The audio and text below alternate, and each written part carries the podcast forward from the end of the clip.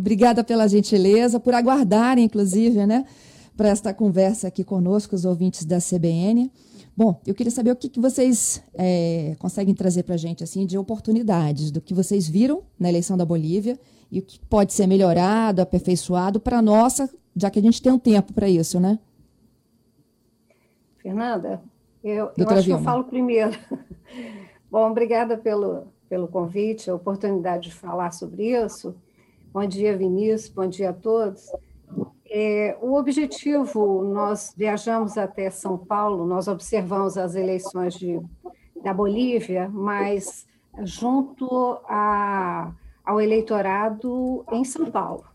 São Paulo, ele, ele conta com mais de 40 mil eleitores bolivianos. Então, tem um grande colégio eleitoral. E o propósito, o nosso propósito, o meu propósito, era observar essa, essas eleições, as eleições da Bolívia. É, isso foi a primeira, foi as primeiras eleições aqui no continente nesse período, ah, nesse período de pandemia. Então, Isso. o objetivo era a observação de não só da, da segurança, transparência das eleições, que as eleições na Bolívia o ano passado foram muito tumultuadas, mas também como é que foi, como é que eles fariam, como é que é possível fazer, quais as medidas sanitárias possíveis para conciliar é, eleições, esse rito de democracia e saúde. Então, o propósito foi basicamente isso, tá? Essa que foram as primeiras eleições aqui no continente. Não sei, ah, acho que o Vinícius pode continuar contribuindo também com relação a esse objetivo, Fernando. Isso, vamos é, lá, Vinícius.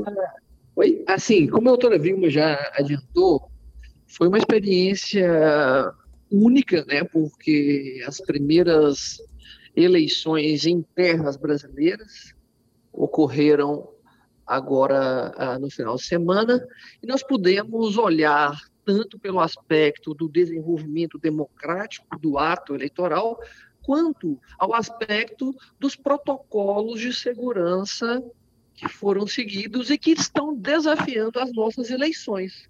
Né? Uhum. Apesar, Fernanda, de não podermos afirmar que os mesmos, que o protocolo é idêntico, né, que existem particularidades, evidentemente, de uma eleição boliviana para a eleição brasileira, alguns pontos são motivos de curiosidade, despertam esse nosso interesse, principalmente porque uh, queremos ver como o eleitor, que é cidadão, que é morador de São Paulo, se comportaria. Por exemplo, nós temos questões envolvendo transporte público, questões envolvendo a acessibilidade, a, a, a preferência e a participação de um eleitor idoso, de um eleitor gestante, a, a formação da fila, quanto tempo ah, demoraria para aquela eleição naqueles moldes, né? Estamos falando de uma eleição que acontece ah, no papel, é, quanto tempo aquela eleição demoraria para ocorrer, e, e, e, essas questões que circundam a realidade de um município, como o município de São Paulo, e uma eleição uh, uh, nacional, uma eleição de presidente da República. Então foi uma experiência realmente muito interessante, a observação ela foi realizada com sucesso, nós pudemos aprender e, ao mesmo tempo, servir ali de observadores, fiscalizadores pela transparência internacional.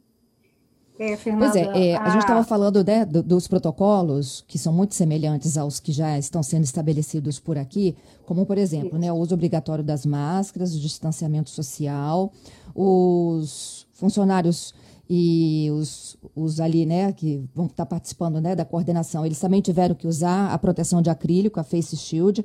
Agora, uma coisa que foi inevitável foi a presença de filas. Não sei se vocês perceberam isso, né? Foi a maior reclamação dos eleitores. Mas as filas, na verdade, elas não foram tão, tão grandes, não, Fernanda. Eu, esse eleitorado, o eleitorado boliviano lá em São Paulo, foi extremamente ordeiro. É, tivemos fila, tivemos filas, principalmente no início da manhã. E, e assim, esse é uma da, essa é uma das coisas que eu recomendaria por exemplo, uma observação uma maior no início da manhã, Onde é que eles formaram maior fila? É, foram cabines, foram sessões que não foram abertas no horário, por falta de, de mesário, que eles chamam de jurados. Então, faltaram alguns mesários e não tinha uma substituição imediata, precisava abrir a fila para pegar o primeiro e treinar, até treinar, colocar a pessoa apta a receber. Então, isso, isso fez gerar filas. Mas o comportamento do eleitor lá foi muito, foi muito educado e eles, eles é, observaram, pelo menos o uso de máscara, o uso de máscara, eu não vi ninguém sem máscara. É, o material estava lá disponível, não foi tão usado. O álcool gel, achei que as pessoas pecaram um pouco na, na a falta do uso do álcool gel, mas as filas, as filas eram pontuais, muito mais assim, início da manhã, e, e aí isso serve de alerta para as nossas eleições, porque nós reservamos para a parte da manhã, aquele primeiro horário, para as pessoas mais idosas. Né? e aí teria muita dificuldade na substituição ah, de um eventual mesário faltante. E eu acho é, que. Lá também eles um se dividiram, né, doutora Vioma? Parte pela manhã e parte à tarde. Exato. Mas o eleitorado que compareceu, o Vinícius pode confirmar isso, nós, o, o que nós observamos, o eleitorado, bom, primeiro, o comparecimento foi muito grande. Ele foi eh, de 65%. Eu considerei uma, uma grande vitória da, da, desse, do eleitor boliviano, um comparecimento uhum. tão grande. É, mas um eleitorado muito jovem. Eu, e eleição é... adiada duas vezes lá, né? Porque ela, ela ia acontecer primeiro em maio, depois Isso. foi adiada para setembro, aí eles tiveram um novo pico da doença, adiaram para domingo. Isso. E Fernanda, além, além desses Além desse histórico. Oi? Ah, sim, desculpa. Não pode seguir. Fernanda, além desse histórico conturbado que você disse, é, e a, em razão dessa incerteza né, que o eleitor levou para o dia da urna, nós esperávamos uma eleição uh, um pouco mais uh, conturbada, o que não ocorreu. Né? Nós nos deparamos com, com, uma organização muito bem feita, pela corte, pelo órgão eh, nacional eh, plurianual de, da Bolívia. Nós nos deparamos com um cuidado com o patrimônio público brasileiro e isso chamou muito a atenção. As eleições bolivianas elas foram nas escolas, nas nossas escolas, é, que foram cedidas, emprestadas para que ocorressem aquelas eleições. Eles tinham cuidado de manter o local sempre asseado, sempre limpo, não tinha um papel no chão, né? tinha uma organização, e principalmente, Fernanda, o que me chamou muita atenção, a forma como os bolivianos eram gratos pela, pelos hermanos brasileiros né, é, terem aberto esse espaço para que essa, correu, essa eleição pudesse ocorrer. Nós estamos uhum. falando de uma eleição que estava, a, a, a princípio, sendo muito dividida né, na, no continente boliviano e que se especulava que o número de eleitores bolivianos fora da Bolívia poderia contar poderia contar muito para o resultado final. Então, esse, essa, esse receio de que isso pudesse gerar alguma tumulto, né, ou alguma, algum problema, principalmente pela questão sanitária, não ocorreu. E, e eu chamo a atenção para um segundo ponto. É, essa decisão aí de Bolsonaro dizer que não vai comprar a vacina chinesa né, vai dar muito pano para manga hoje, né? Voltamos aqui para as eleições municipais. Meus convidados hoje, Vinícius Quintino e doutora Vilma Scheck. Ambos são membros observadores da Conferência Americana de Organismos Eleitorais Subnacionais pela transparência eleitoral e também da transparência eleitoral da América Latina. Eles são responsáveis por observar, fiscalizar, atestar a regularidade de processos eleitorais nas Américas. A gente está falando da eleição de domingo na Bolívia, a experiência da Bolívia de fazer uma eleição em pandemia. Volto aqui com os nossos convidados. Eu interrompi o Vinícius para o repórter CBN. Volto contigo, então.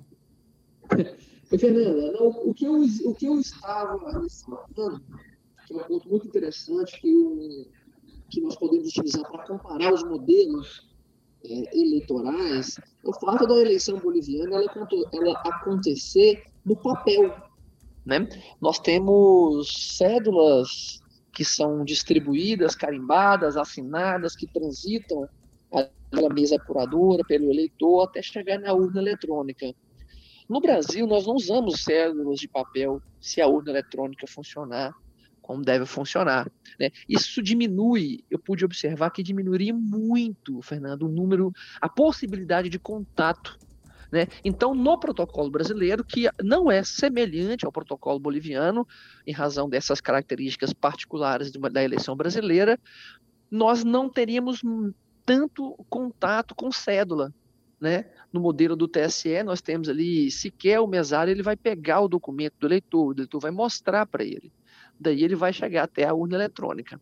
É, essa é uma diferença que eu, que, eu, que eu acho interessante ressaltar, porque nós estamos falando de uma eleição de 2020 no qual a questão da pandemia vai contar muito na organização. Já está contando. Era esse o ponto. Uhum. É, as medidas. É, eu ia ressaltar também as medidas sanitárias adotadas, elas, é, elas atendem a um protocolo, um protocolo mundial, enfim, ah, o que eu ressalto, eles ah, não, não tiveram um treinamento, os mesários lá, me, me, parece que faltou um pouco de treinamento. Tá? Eles não insistiam, não, não ofereciam com ah, o álcool, por exemplo, é, o papel para limpar os dedos, porque ainda tem esse detalhe, eles também é, tinham que tirar a digital. Então, tinha um manuseio muito grande de materiais. Usaram pouco o, aquele protetor acrílico para o rosto, usaram muito pouco. Poucos mesários usaram, apesar de ter sido um material cedido, é, com muita fartura, tinha muito material mas o eleitor realmente estava muito confiante e usou bem pouco o álcool e, e as outras medidas de segurança. É, eles, apesar do voto ser é, o voto ser em cédula de papel, é, eles, eles era era sempre é, observado e dito a eles para não tocar, não tocar na urna, não tocar na, nos locais existia existia muito material sim à disposição. Acho que nós, como o Vinícius ressaltou, acho que nós temos menos pontos de contatos. Tá? A ordem eletrônica deve facilitar isso sim.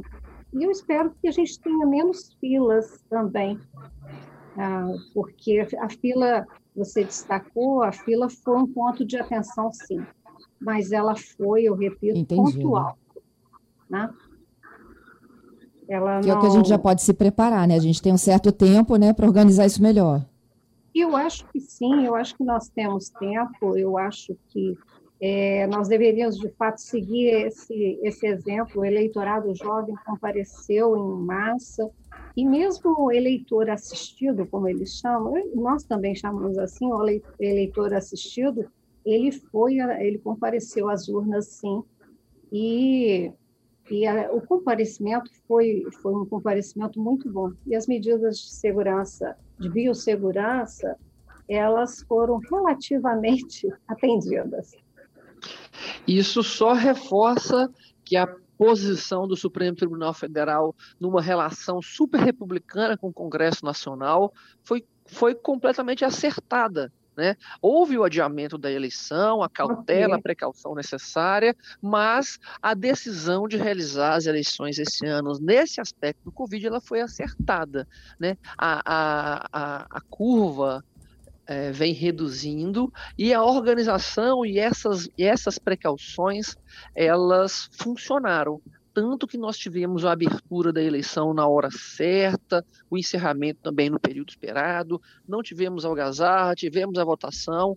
Obviamente, pode, pode poderíamos aprimorar questões é, pontuais ali é, de contato para diminuir ainda o risco é, de contaminação do Covid, mas no fundo, de um modo geral, a eleição ocorreu, a primeira eleição em terras brasileiras ocorreu e ocorreu com sucesso que nos deixa muito felizes nesse aspecto. Isso. Excelente. Porque eu, por exemplo, e Vinícius também me parece, também eu defendo a, a necessidade, desde o início me posicionei pela necessidade de eleições periódicas, livres, e acho que nós esse é um exemplo. É, essas eleições servem de exemplo, sim. Confirmam que foi acertada essa decisão de adiar a, para o conhecimento né, maior da doença.